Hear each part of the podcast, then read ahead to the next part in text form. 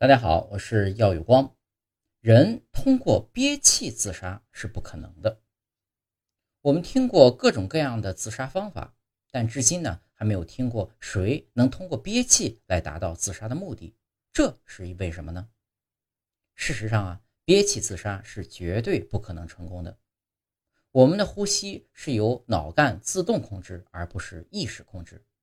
如果身体感受到血液的二氧化碳浓度上升，pH 值下降的话，脑干就会自动下达命令，使呼吸加快加深。这就是为什么我们睡觉时并不会忘记呼吸。